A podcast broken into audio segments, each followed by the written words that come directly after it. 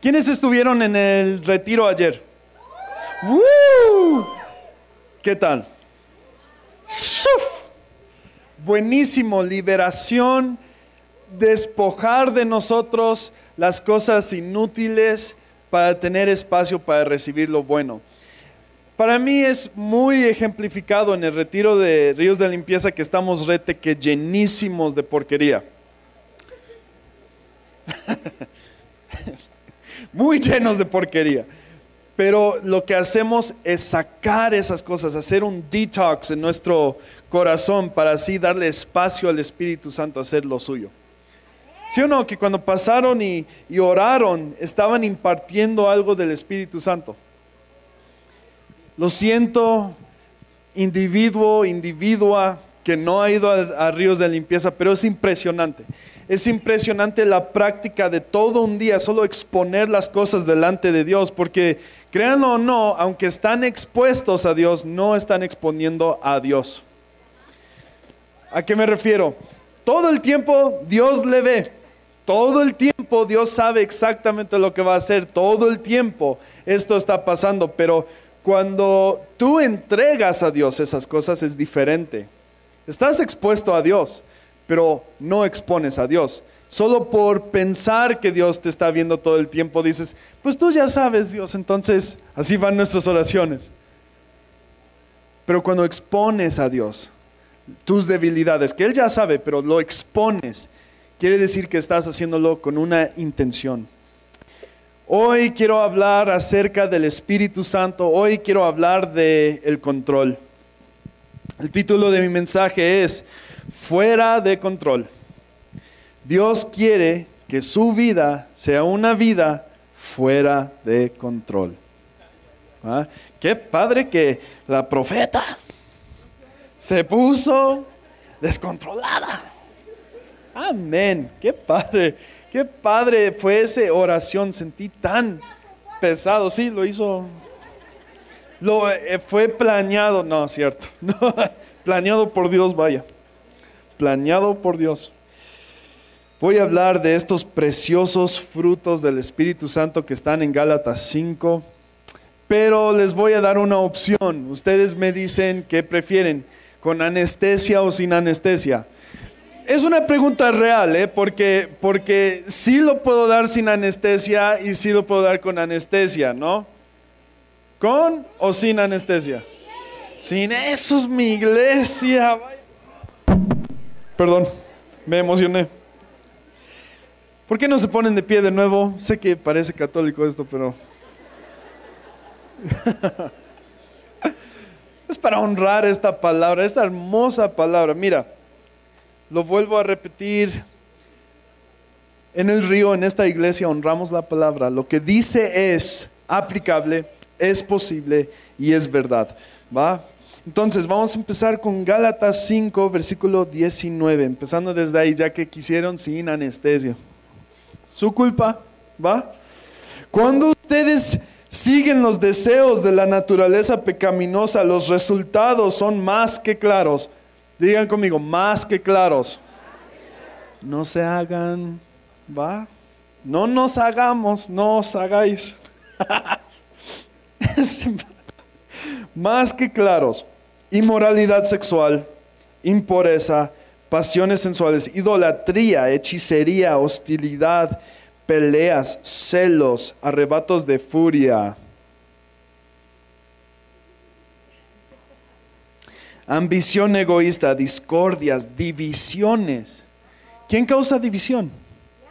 El diablo envidia, borracheras, les estoy viendo. Fiestas desenfrenadas también les estoy viendo México y otros pecados parecidos. Permítame repetirles lo que les dije antes. Cualquiera que lleve esa clase de vida no heredará el reino de Dios. Recuerden, más que claro, más que claro. En cambio, desde aquí va a empezar, pero ustedes quisieron. En cambio, la clase de fruto que el Espíritu Santo produce en nuestra vida es amor, alegría, paz, paciencia, gentileza, bondad, fidelidad, humildad y control propio o dominio propio. No existen leyes contra estas cosas. Señor, yo pido en el nombre de Jesús que tú desciendas aquí, Señor. Espíritu Santo, se dice en Joel 2 y en Hechos 2 que tu espíritu se derramaría sobre este pueblo. Creemos que este es ese día. Creemos que este día es un día donde tu espíritu se derramará sobre cada generación. Y yo pido corazones, Señor, tiernos en este momento, Señor, que no sean mis palabras, sino que sean las tuyas. En el nombre de Jesús. Amén. Amén. Tomen asiento. Si están listos para sin la anestesia, digan amén. Más que claro. Más que claro.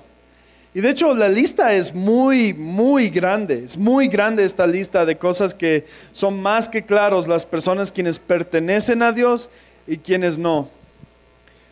Ayer, anoche, yo hablé con alguien que dice, pues estoy luchando porque para mí es muy, me confunde Dios, me confunde mis, mis situaciones, me confunde que todas estas cosas pasen y no entiendo por qué. Le confunde que, bueno, nos confundimos más bien de que Dios no responde oraciones. Que no me caiga un rayo. Quizás porque Dios no está respondiendo tus oraciones que no van acorde al corazón de Dios. Deleítate en el Señor y concederá los deseos de tu corazón. Está un requisito antes de que Dios haga eso. Hay un requisito, deleítate en Dios. Muchos dicen, Dios dará los deseos de tu corazón. No, no lo va a hacer si no te deleitas en Él. ¿Y cómo vas a deleitarte en Él si llevas una vida su par de los estándares de Dios? Sin anestesia, ustedes lo dijeron. ¿Cómo, ¿Cómo va a pasar eso? ¿Cómo te deleitas con alguien a quien le fallaste? Piensen, quitemos a Dios de esta ecuación por un momento, ¿va?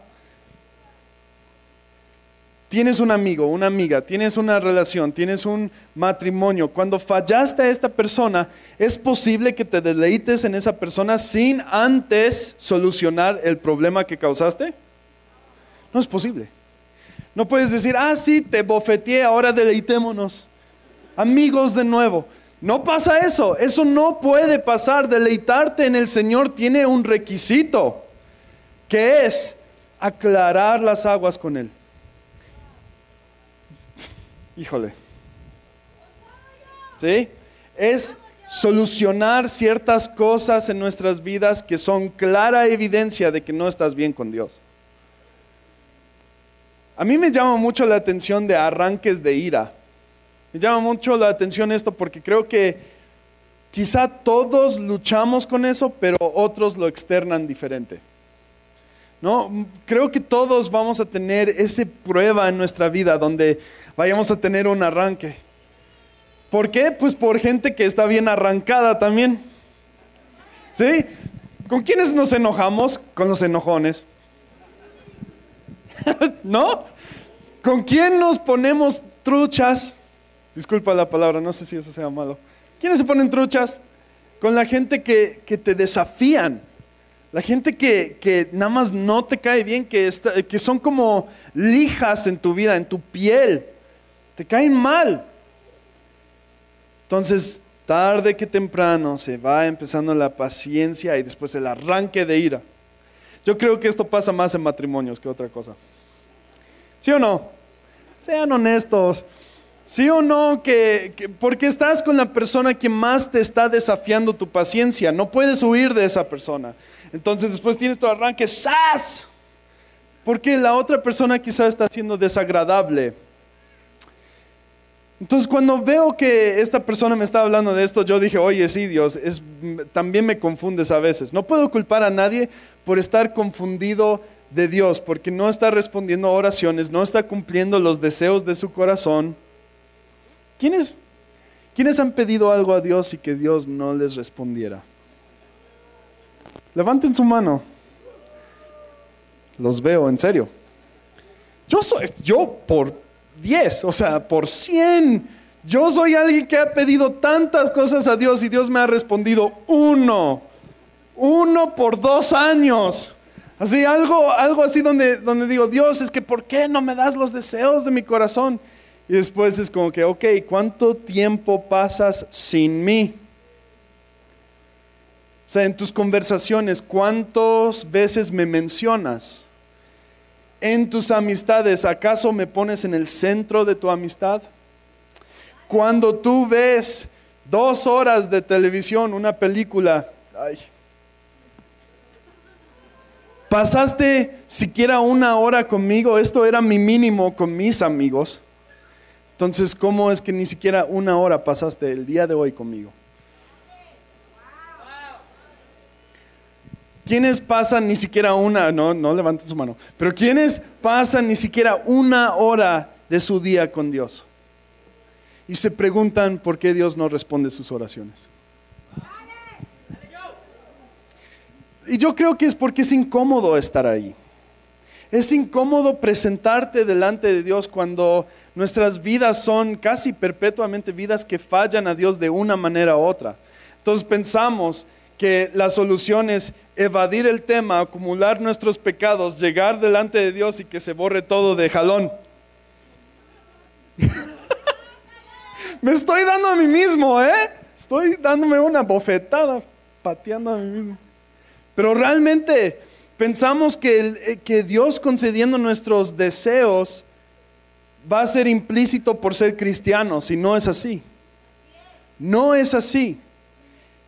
Lo que respondía esta persona era que pues quizá Dios te está protegiendo de cosas que ni siquiera te imaginas. Quizá Dios está haciendo que estas situaciones sean difíciles para que construyas, para que construyas algo dentro de ti, para que Dios te prepare para lo que vendrá. Si te deleitas en Dios, los deseos de tu corazón de todas maneras van a cambiar. Y vas a voltear atrás y decir, mis deseos eran bien, bien su par de lo que ahora deseo. ¿Les ha pasado que antes de conocer a Cristo querían una cosa y después de conocer a Cristo todo eso que querías hasta lo desechas? dices, no, ya no quiero nada de eso. Quiero a Jesús, yo quiero conocer a ese hombre, yo quiero libertad, quiero sanidad, quiero paz, quiero paciencia. Y empezamos así, empezamos así nuestra fe con todo. Porque ya dejamos de desear las cosas de atrás. Ya no queremos ser evidentemente alguien que no es parte de Cristo. Entonces consumimos su palabra, consumimos en oración tiempo con Jesús. Pero ¿qué pasa en el proceso? Fallas. Lo que pasa en el proceso, porque es inevitable, fallas. Y después empiezas a tratar a Dios como tratarías a tus amistades. Tratas a Dios como tratarías a tus familiares y dejas de tratar a Dios como, de hecho, la única cosa que tiene todo el control sobre tu vida. Todo el control. Las cosas que pedimos a Dios se dan cuenta que a veces, y no digo sobre todos, estoy generalizando, pero las cosas que pedimos a Dios son cosas que queremos para tener control sobre ellas, ¿no? Dios, prospérame ¿Ok? ¿Para qué? ¿Para qué quieres ser prosperado? ¿Diezmas, ofrendas, eres generoso? ¿Pero quieres ser próspero? Lo he dicho antes, si necesitas ser amado, es quizá porque no eres alguien que está siendo amado, quizá es algo que necesitas realmente, pero la mejor forma de cosechar eso es sembrarlo. Entonces, aunque seas la persona que menos ha recibido amor de los demás, eres la persona que más necesita darlo a alguien más. ¿Para qué?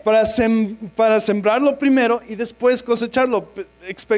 tenemos una expectativa de cosecharlo antes de sembrarlo. Y no funciona así. Dios, dame los deseos de mi corazón para que me deleite en ti, es lo que estamos pensando. Aunque no lo digamos en voz alta, estamos diciendo, Dios, dame los deseos de mi corazón y así yo me voy a deleitar. Pues claro, vas a estar feliz cuando Dios haga eso, pero no es más probable que Dios no te está dando lo que quieres para que aprendas algo para ocupar lo que te está dando. ¿Por qué dio un talento a uno, dos talentos a otro y cinco a otro? Es porque según su capacidad.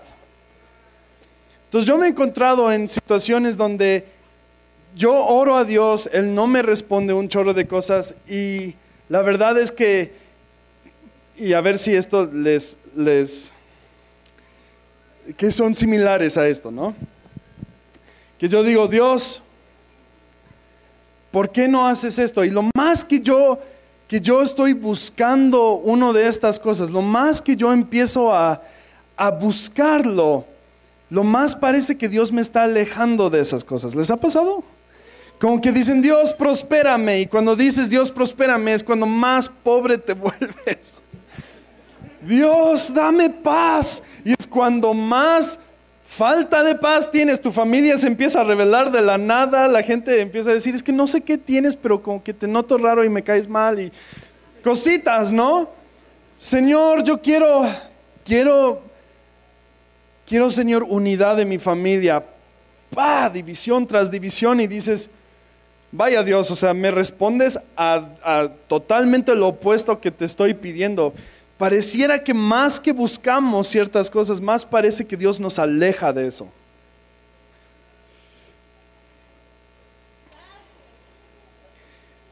Pero tenemos que ver la intención de nuestro corazón cuando lo, lo decimos. ¿Para qué quieres unidad en tu casa? ¿Para que estés cómodo o para traerlos a los pies de Cristo? ¿De qué sirve unidad en tu familia? Que ellos estén felices cuando no conocen a Cristo. ¿De qué sirve tener una familia unida sin propósito? ¿De qué sirve esa mesa? Es más, tu oración los distraería del verdadero camino. Si Dios concediera esa, esa decisión, Señor, unidad en mi familia que no es cristiana, cuando no pusiste de tu parte, ¿por qué te va a conceder tu oración así? Van a decir, estamos muy bien. Dios los divide. ¡Pah! Estoy dando solo un ejemplo, hay muchos. Podría dar, podría pasar horas dando ejemplos. Dios los divide, divide su familia que no conocen a Cristo y después ¿Qué pasa? No tienen solución y hay una persona en ese círculo que tiene la respuesta. Adivina quién es. Tú. Hay una persona. Dios está diciendo, te voy a conceder tu oración, te lo voy a conceder, pero yo soy el que produce la semilla, yo soy el que hace que crezca la semilla pero tú eres quien tiene que sembrarlo. Yo soy el que te va a dar esos talentos, pero tú tienes que multiplicarlos. Yo soy el que puede dar lo que tú no puedes dar, pero tú eres el recipiente de mi mensaje. ¿Saben qué son eso? Son una carta de amor, de salvación, de del Evangelio. Son un mensaje para el resto del mundo acerca de qué es lo que puede hacer Dios en sus vidas. Y saben que no hay mejor momento para dar ese mensaje que cuando en la vida de los demás les va eh, peor que jamás les ha pasado. De hecho, yo diría que su involucramiento en la vida de otros es exactamente la razón que sus vidas empiezan a desmoronar. Yo optaría por eso. Yo conozco a alguien y luego, luego les pasa tragedias. ¿Les ha pasado? Les pasan tragedias. ¿Se, han preguntado por qué? Porque hay una solución para sus vidas. A Dios no le importa qué son nuestras circunstancias de la vida más de lo que le importa nuestra eternidad. No pasa así. No le importa su casa, su carro, hasta, hasta su, su confort en ese momento. No le importa su control. No le importa. Le importa a Dios que Él tenga el control y que su voz esté en su boca, que su corazón esté en su corazón, que sus acciones sean como los suyos. Jesús dijo, no hay nada que yo haga que no he visto el Padre hacer. Jesús, el Hijo de Dios, despojó todo su control para el control de Dios.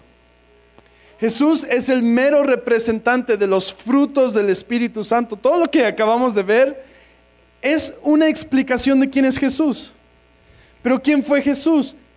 Cuando, y Jesús lo dijo, cuando tú me ves a mí, has visto al Padre. Jesús nos enseñó primeramente cómo es quitar nuestro control y dar ese control a Dios. Él, el Hijo de Dios, Jesucristo mismo fue quien dijo eso. Eso que a mí me vuela la cabeza que digo, Jesús, ¿no debería ser que tuvieras una porción de control en esto? Eres el Hijo de Dios, eres perfecto. Nadie es como tú. ¿Por qué diste todo el control a Dios? Y hasta Jesús expresó a Dios, a su papá, deja pasar esta copa de mí. ¿Sabías que Jesús no quiso morir por nosotros? A mí me, a mí hasta me duele un poco el corazoncito, ¿no? Digo, ay Jesús, ¿por qué no quisiste morir por mí, no? Y no, Él no quiso hacerlo. Él quería una alternativa, me imagino. Él quería simplemente no vivir por eso, no vivir por medio de eso. Bueno, no, no sé cómo palabrearlo, discúlpeme, soy gringo. Pero, pero Él no quería pasar por eso. Él no quería hacerlo.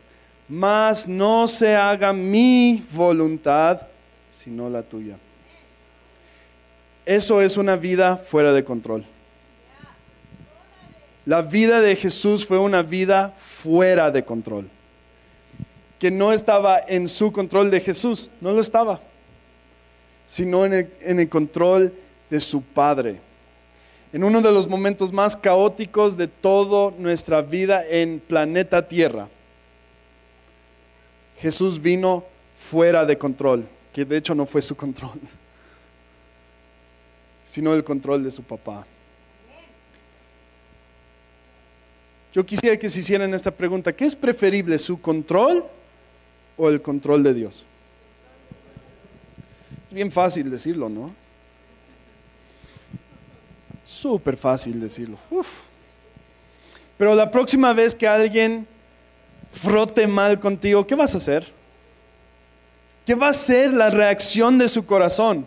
Porque pensamos, pensamos que de hecho dar el control a Dios solo es como que sí, Dios, solo me vas a decir todo lo que me tienes tienes para mí, yo simplemente accionaré en esta vida para tu, tu, tu obra, tu plan, tu voluntad. Pero ¿cuántas cosas tienes equipados ahora ahora que no estás viviendo? ¿Sabes que debes ser paciente? ¿Eres paciente? ¿Sabes que debes de amar? ¿Amas? ¿Sabes que debes tener dominio propio? ¿Lo tienes? ¿Sabes que no tienes que alcoholizarte? ¿Te alcoholizas? Ahorita viene Navidad y Año Nuevo, ¿eh? Los estoy viendo. Nombre, su familia. Es claro lo que no es de Dios. Ustedes lo dijeron, aunque les hice decirlo, pero ustedes lo dijeron. Claro, es más que claro. Y entonces pedimos que Dios haga estas cosas, le queremos dar el control, pero si no podemos ser fieles en lo poco, ¿cómo va a ser siquiera para el poco poco? Porque ni siquiera va a ser mucho, ¿eh? Estos son los estándares de Dios y Dios no te quiere dar el control. ¿Y cuántos? O sea, aquí viene la esperanza. Los amo. Gracias por escucharme. Aquí viene el punto de esperanza. Ustedes dijeron que sin anestesia, ¿va? Los amo, los quiero, me caen bien. Pero ¿cuánto también les ha pasado que cuando menos buscan lo demás, Dios se los empieza a dar de añadidura? Sí, ¿no? Que cuando dices, ¿sabes qué Dios? Ya no me importa esto. Ya no me importa esta prosperidad, esta economía, esta protección. Pase lo que pase Dios, yo te quiero a ti. ¿Y qué empieza a pasar? todo empieza a venir por añadidura. Yo creo, y esto es lo que sinceramente creo, que la razón que pasan tantas pruebas es porque Dios está moldeando algo en nosotros. Que cuando empezamos a necesitar fe, Dios pone una condición donde vas a necesitar fe. Dios no te va a dar fe sin que tengas algo imposible que solo la fe puede solucionar. Dios no te puede dar paciencia si no hay alguien que está en conflicto contigo. No va a poder hacerlo. Dios necesita el corriente para que nades contra ese corriente. Dios necesita, ocupa algo que va en contra de tus fuerzas para que empieces a clamar a Dios, a hacer algo al respecto y nadar contra ese corriente. Necesitas amor, vas a empezar a, a ser rechazado por todos hasta que Dios sea suficiente para ti. Dios, lucho con la depresión Dios, lucho con la tristeza, lucho que no soy aceptado por las personas. ¿Y qué empieza a pasar? La gente empieza a rechazarte más. Pero tú se lo presentaste a Dios. Y Él está moldeando algo. Los frutos del Espíritu Santo, hermanos míos, amados míos, no son de arriba hacia abajo. Los frutos del Espíritu Santo son de adentro para afuera. Así funcionan los frutos del Espíritu Santo. Si tú tienes el Espíritu Santo, no es que Dios simplemente va a descenderlo encima de ti, sino tú lo vas a tener que manifestar dentro de ti. No es que Dios solo está, se derrama el Espíritu Santo una vez sobre nosotros, una vez. Y así recibimos el Espíritu Santo, pero todo lo demás, el amor, la paciencia, la fidelidad, fe, mansedumbre, dominio propio, todo esto es de adentro hacia afuera. ¿A poco lo vas a quedar con todo? Dios es un Dios generoso y por eso tú tienes que ser generoso con eso. Próxima vez que veas tu familia dividida, ofrézcales la solución. Si ellos dicen que no, está bien, pero hiciste tu parte. Cuando vuelvo a repetir esto, no puedes dar gozo a alguien que ya te está sonriendo. No puedes darle un espíritu de gozo a alguien que ya está gozoso. No. Tienes que dar gozo a quien no tiene gozo. Tienes que dar paz a quien está conflictando contra ti. Tienes que dar dominio propio a la persona que está siendo desenfrenado enfrente de ti nos cerramos en este burbuja entre cristianos donde decimos, pues yo aquí estoy cómodo, estoy bien, pero yo sé que ni una de sus vidas son perfectas. Y si ustedes meditan, verán que en lo que más están luchando es lo que Dios quiere generar en ti, algo. Hasta lo vimos en nuestro apóstol ¿Quién diría que el apóstol está diciendo, yo he aprendido tanto de esta experiencia? ¿Cómo? Y que él estuvo desarrollando frutos del Espíritu Santo de la terrible experiencia de ser roto. Pero aún él admite que no cambiaría eso por nada. ¿Qué hubiera sido? nosotros no sabemos las luchas del apóstol más que la profeta, ¿no? Pero es el proceso, es el proceso de decir, Dios dame esto y pasan cosas que solo no alcanzan nuestro entendimiento. ¿Por qué Dios hiciste esto? Lo contrario, porque quieres el control. Quieres el control sobre tu familia, quieres el control sobre tus emociones, quieres el control sobre tus situaciones, es entendible. Pero Dios quiere que tengas una vida fuera de control. Y no habla de desenfreno, sino que vivas guiado con Dios. Deleítate en Dios y dará los deseos de tu corazón, pero los deseos de tu corazón serán los deseos de Dios. ¿Por qué? Hechos 2 habla de que toda una comunidad de cristianos se juntaron y tenían todo en común. ¿Cómo? Esto no es posible aquí. ¿quién tiene todo en común aquí? Nadie. Nadie tiene todo en común. Pero ¿qué pasó? El día del Pentecostés pasó. Y todos se hicieron como Jesús. Y todos se hicieron. eran parecidos en todo. Porque nosotros pensamos que es que yo soy único, yo soy, tienes cosas únicas de Dios ahora, pero eso no es tu destino. Nuestro destino es ser como Jesús y solo hay un Jesús, hermano mío. Solo hay un Jesús, solo hay un hombre que puede vivir ese modo de vivir. Todos somos destinados para tener todo en común. Todos. Y por eso Jesús dice, si me viste a mí, has visto al Padre. Y nuestro objetivo es decir, si me has visto a mí, has visto a Jesús. ¿Necesitas a Dios en tu vida? Me presento, yo soy de parte de Dios. ¿Necesitas amor en tu vida? Aquí estoy. ¿Sabes cómo Dios te ama? Es porque yo te amo. Es nuestro destino, nuestra vida es en base a ser como Jesús. Solo hay uno, solo hay uno. Y sus frutos tienen que ser evidentes en nosotros. Solo hay dos partes en la Biblia donde dice, bajo esto ninguna ley lo puede condenar, parafraseando, vaya. Amarás a tu Dios y amarás a tu prójimo. Y esto, los frutos del Espíritu Santo. Bajo esto la ley no puede condenar. Si amamos el hermano, no entra codicia, no entra el desenfreno. Amar no es puro apapacho. Padres, ¿cuántas veces han disciplinado a sus hijos? Quienes los han lastimado sus sentimientos, han lastimado hasta sus cuerpos. No de mala manera, no abuso, ¿va? Solo Solo disciplina, la vara de la corrección. Eso es amor. Si no disciplinas, no amas. Y si no confrontas a tus amigos, no amas. Si no confrontas a tu familia por las cosas que están haciendo mal y no les das una solución, no solo les digas que hacen mal, sino dales la solución. Si no lo haces, no los amas. Los amas a tus términos, estás encariñado, pero ya. Amor es tan profundo porque es lo que va a hacer que te sacrifiques y cargues tu cruz.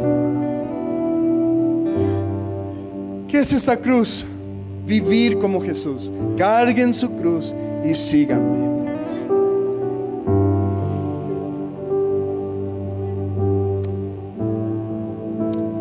¿Quiénes quieren ser como Jesús?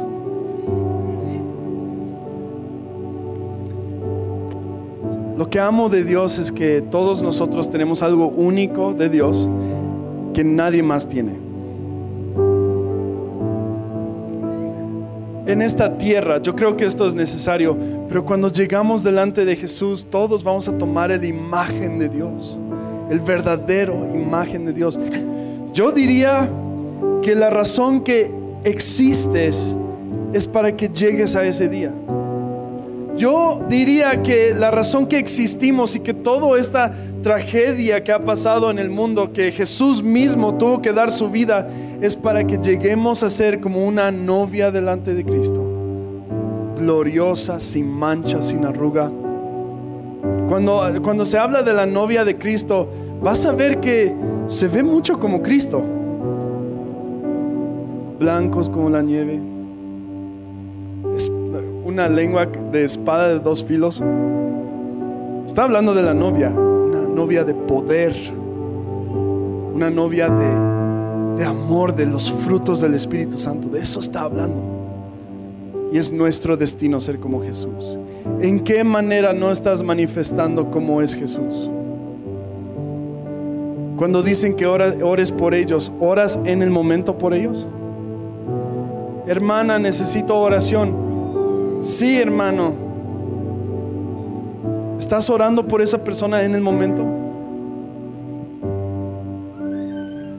Suena cliché, pero en serio, piensen, ¿qué haría Jesús? ¿Qué haría Jesús con lo que nosotros tenemos? Ora por mí. Sí, estamos orando por ti. ¿Oraste? ¿Oraste? ¿En serio oraste? Cuando necesitan, oye, me siento mal, ¿les extendiste una oración? ¿Les extendiste un brazo, un abrazo? ¿Lo hiciste? Somos contracorriente, amados míos. O así debe de ser. Imagínense una comunidad. Esta iglesia, ¿saben qué tan importante es este sitio, estos metros? Cada uno de ustedes van a afectar su familia. Y, cada, y si su familia sale afectada, ellos van a afectar otras personas, amistades, y termina afectando todo este estado. Posiblemente todo México. Esto solo es la realidad de este cuarto. Bueno, esta carpa. Es la realidad de este lugar. No importa si tú crees que Dios existe o no. No importa siquiera si estás haciendo todo lo correcto ahora o no. Este lugar es importante. Entonces imagínense si todos saliéramos como un pueblo encantador, como dice ese texto. Un pueblo encantador porque no nos bajamos de esa adversidad que trascendimos de eso. ¿Cómo vamos a dar envidia al mundo si somos como el mundo? ¿Cómo vamos a dar solución al mundo si estás haciendo todo lo que el mundo hace y no tienes soluciones? Jesús tenía la solución. La vida cristiana no es fácil. Estar bien con Dios no es fácil. Estar bien con Dios, deleitarte en Dios no es fácil. El proceso para llegar ahí es difícil. Pero si tú no lo haces, el mundo no es mucho más fácil que eso, ¿eh? Seguirás sufriendo, pero bajo ningún propósito. Si sufres bajo la cruz de Jesús, tienes un propósito. Pero si tú sufres bajo la cruz romana, terminarás siendo el que no creyó en Jesús y se murió y ya no, ya no se sabe nada de él. Nadie habla de él, pero todos hablan de que estuvo con, con su cruz junto a Jesús y dicen, no te olvides de mí.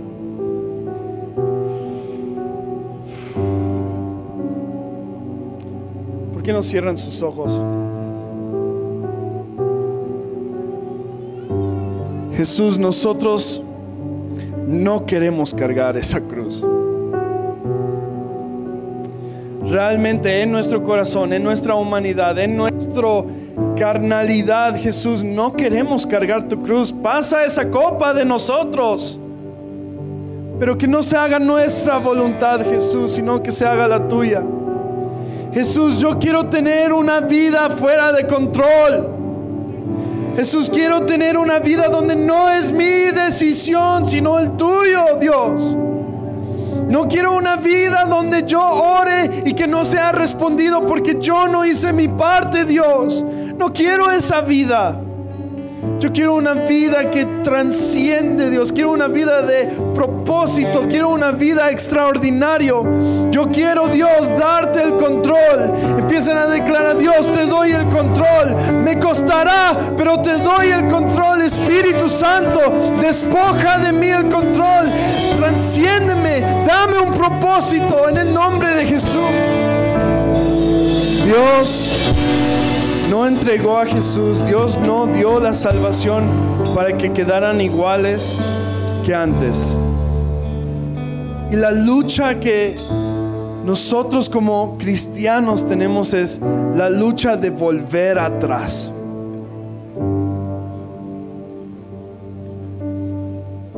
El mensaje del, del diablo para su vida es el mensaje de una vida que va retrocediendo tanto hasta llegar a los confines del infierno. Ese es su camino.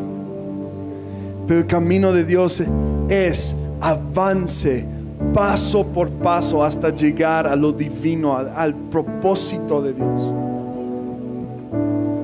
siempre está esta lucha porque cambias, cambias cuando conoces a Jesús y pasas dos, tres, cinco años en la vida con Jesús. Pero ¿qué pasa? Hay una lucha de volverte a enamorar de pequeñas cosas del mundo hasta que sean mediocres, hasta que sean grandes, hasta que un día te encuentras perdido de nuevo.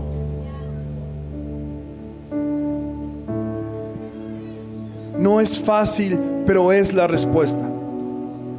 Nada bueno en esta vida viene fácil.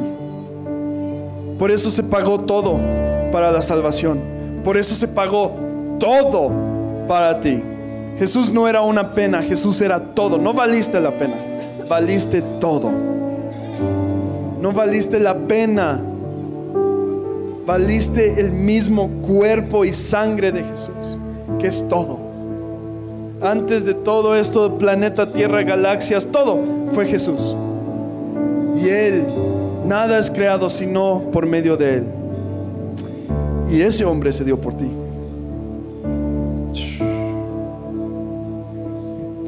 Si tú quieres cambio en tu vida, si no conoces a Jesús, no te puedo decir que será fácil. No te puedo decir que todos tus problemas se van a solucionar. No puedo decirte eso, pero te puedo decir que tu destino es gloria. Tu destino es amor que nunca conocerás si tú no tomas este paso. Te puedo decir que si tú no vas, si tú no conoces a Jesús, vas a vivir el resto de tu vida pensando que algo te faltó. Vas a vivir el resto de tu vida sabiendo que necesitabas algo, pero nunca sabías que. Y te puedo decir que la solución es Jesús. La solución es este hombre y si tú no crees que es real, pero a pesar de eso sientes en tu corazón que algo de lo que estoy diciendo es verdad, te puedo decir que eso es el Espíritu Santo, te está hablando. Si tú necesitas cambiar, no será fácil, pero el único que te puede dar ese cambio es Jesús. Es un paso de fe. Y no solo es un paso de fe, son varios pasos de fe.